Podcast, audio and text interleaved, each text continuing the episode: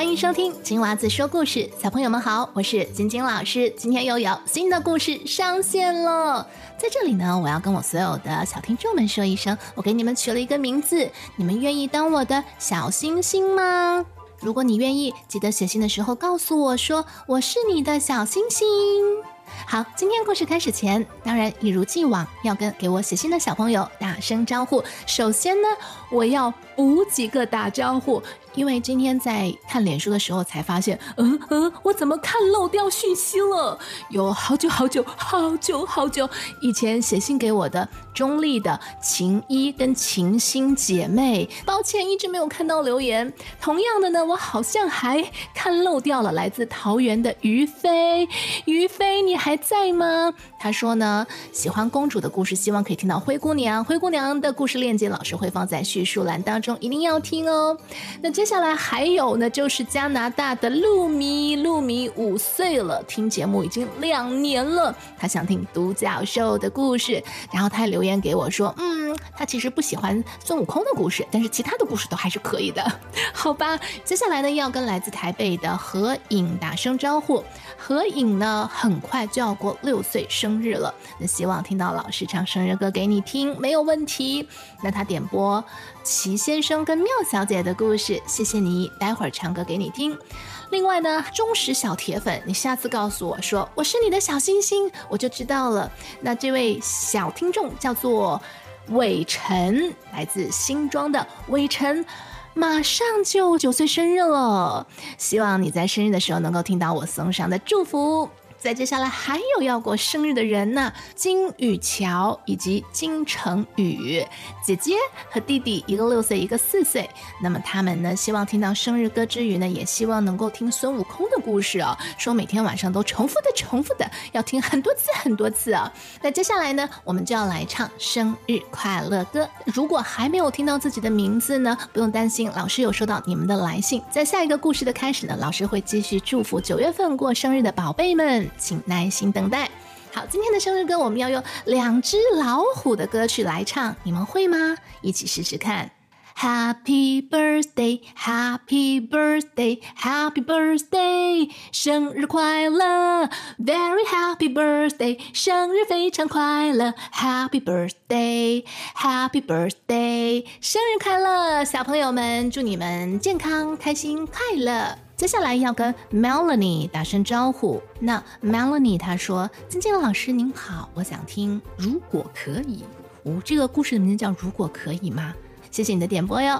好，最后呢，我们要跟若琳打声招呼。她说：我记得你有说过糖果屋很可怕，可是我觉得很好听哦。哇，若琳很勇敢哦。谢谢你的来信。”如果你也想点播故事，写留言给我，可以去到我的网站或者脸书，链接就在节目的叙述栏当中。那亲爱的小星星们，我等你写信给我哟！啊，对了，不要忘记在你收听的播客平台给老师的节目五星好评，也请订阅我们的节目和追踪脸书专业。好，事不宜迟，现在即将开始我们今天的《西游记》系列的故事。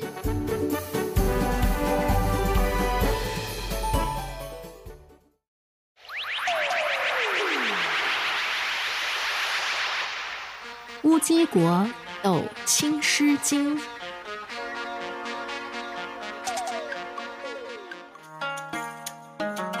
唐僧师徒四人过了平顶山，继续向西而行。一路上风餐露宿，也不知道过了多少的日子。终于，他们来到了深山中的宝林禅寺借宿。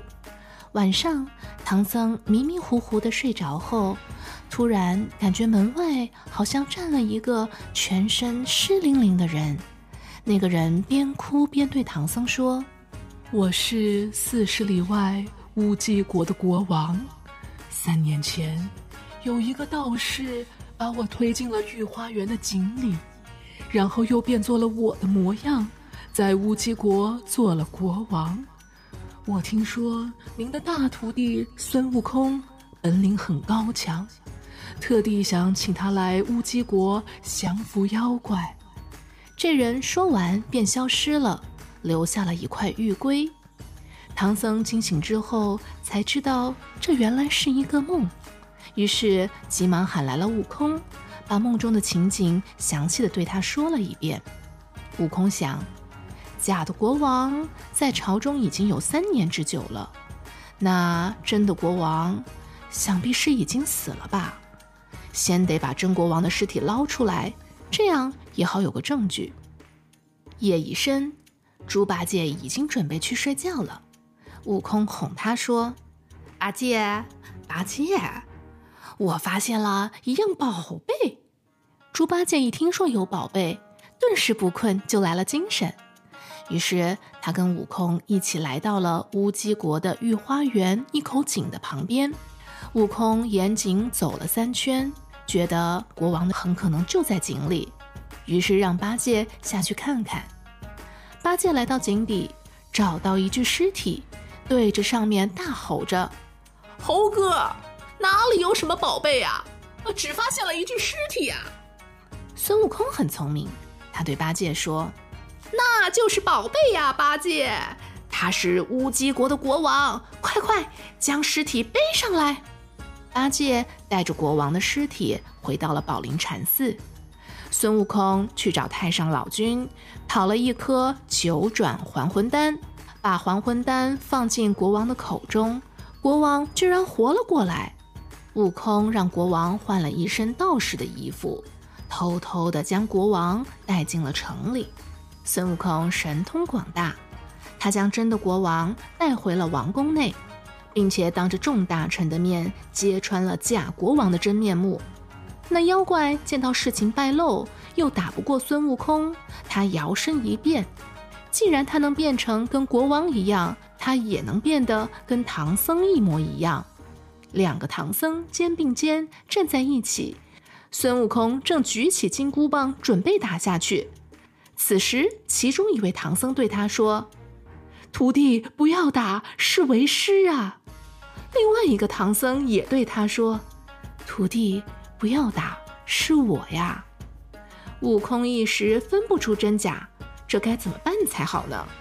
猪八戒笑着说：“猴哥啊，你忍住一些头痛啊，赶紧叫师傅念紧箍咒吧。那不会念的那个就是妖怪呢。”悟空听了觉得有道理，他对着两位唐僧说：“师傅，你念吧。”唐僧一边念咒，一边担心地看着痛苦的悟空，心里很不忍。那妖怪哪里知道咒语，只好跟着装模作样的乱念。猪八戒在一旁仔细观察，这回他总算发挥了功效。他大叫一声：“这乱念的就是妖怪了！”老猪举起钉耙就要往下打，妖怪纵身跳起，孙悟空赶到空中，挥棒要朝妖怪打去。正在此时，文殊菩萨赶了过来，请孙悟空手下留情。原来这只妖怪就是他的坐骑青毛狮变的。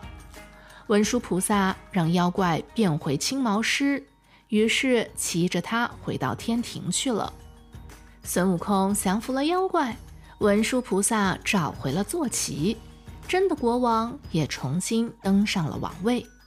乌鸡国的国王要设宴款待唐僧师徒，不过唐僧师徒不肯久留。他们辞别了国王之后，师徒四人继续向西而行。离开了乌鸡国之后，师徒四人又走了半个多月。他们接下来会遇到谁呢？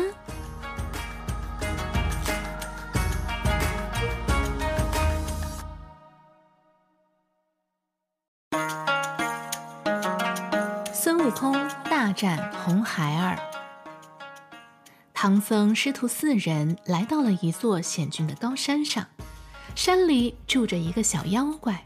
他听说吃了唐僧肉可以长生不老，就天天在这里等着。这日，他见师徒四人刚好路过，小妖怪就变成一个小男孩，被五花大绑的吊在树上。凄凄惨惨地哭喊着：“救命啊！救命啊！”慈悲为怀的唐僧觉得小孩可怜，不仅让八戒救下了孩子，还让悟空背着孩子走。孙悟空多精明啊！他火眼金睛，一眼便看出这是妖怪变的，找了个机会，把小妖怪重重地砸在地上。妖怪趁机化作一道红光，跳到半空，刮起妖风，卷走了唐僧。悟空唤出了土地山神，问了一问，才知道原来这个小妖怪来自火云洞，名叫红孩儿，是牛魔王的儿子。悟空听了，满心欢喜，速速来到了火云洞口，叫喊着让红孩儿出来迎战。悟空说：“侄儿啊！”我是五百年前大闹天宫的孙悟空，是你的父亲牛魔王的结拜兄弟，快快把你的师爷爷送出来！红孩儿不相信，举起火尖枪刺向悟空，悟空忙闪过枪头，抡起金箍棒打了过去，两人你来我往，大战了二十回合，不分胜负。八戒看得很心急，举起九齿钉耙，对着红孩儿劈头打过去。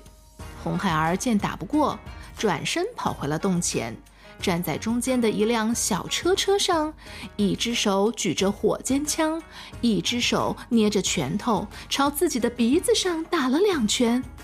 瞬间，他的嘴里喷出了大火，鼻孔冒出了浓烟，五辆车子上涌出了火光。原来红孩儿会喷火的绝技，他连喷了几口，整座火云洞立刻烟雾弥漫，化成了一片火海。这个火还不是一般的火，而是三昧真火。孙悟空被熏得直流眼泪，赶紧去请四海龙王降雨灭火。可是龙王的水不但灭不了三昧真火，反而让火越烧越旺。孙悟空又被红孩儿喷了一口浓烟，熏得眼泪直流，只好驾着筋斗云逃走了。红孩儿很得意，觉得自己很厉害，打了个胜仗。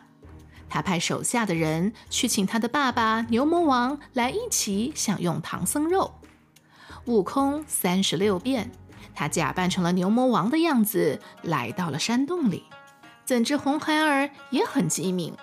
他觉得这个父亲有诈，为了试探，他问悟空：“父王，你还记得孩儿的生日吗？”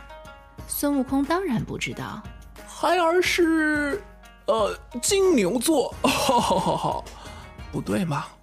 哦，狮子座，哈哈哈。嗯，哎呀，你看老父亲，哎呀，年纪大了，健忘健忘啊。红孩儿立刻识破眼前的牛魔王就是孙悟空，于是又用三昧真火来烧他。悟空慌忙逃出洞，驾着筋斗云去南海，请观音菩萨来帮忙了。观音菩萨随着悟空来到洞前，他让悟空去引红孩儿出来。于是悟空在洞前大叫，红孩儿拿着火尖枪就追了出来。孙悟空一边打一边跑。没一会儿，就将红孩儿引到了观音菩萨的面前。只见观音菩萨化作金光，飞到半空中不见了，只留下了那座很漂亮的莲花台。红孩儿觉得很稀奇，走上了莲花台，学着观音菩萨的样子，盘手盘脚坐在当中。不过一会儿，莲花台上的祥光散尽了。红孩儿突然发现莲花台上全是刀尖，红孩儿慌了，前后左右上下全是刀围绕着他，他只好痛声哀求：“菩萨，弟子有眼无珠，不识您法力无边，求您饶我性命吧，我愿意跟随您修行。”就这样，观音菩萨降服了红孩儿，收他做了善财童子。悟空谢别了观音菩萨，救出了师傅，他们师徒四人继续向西而行。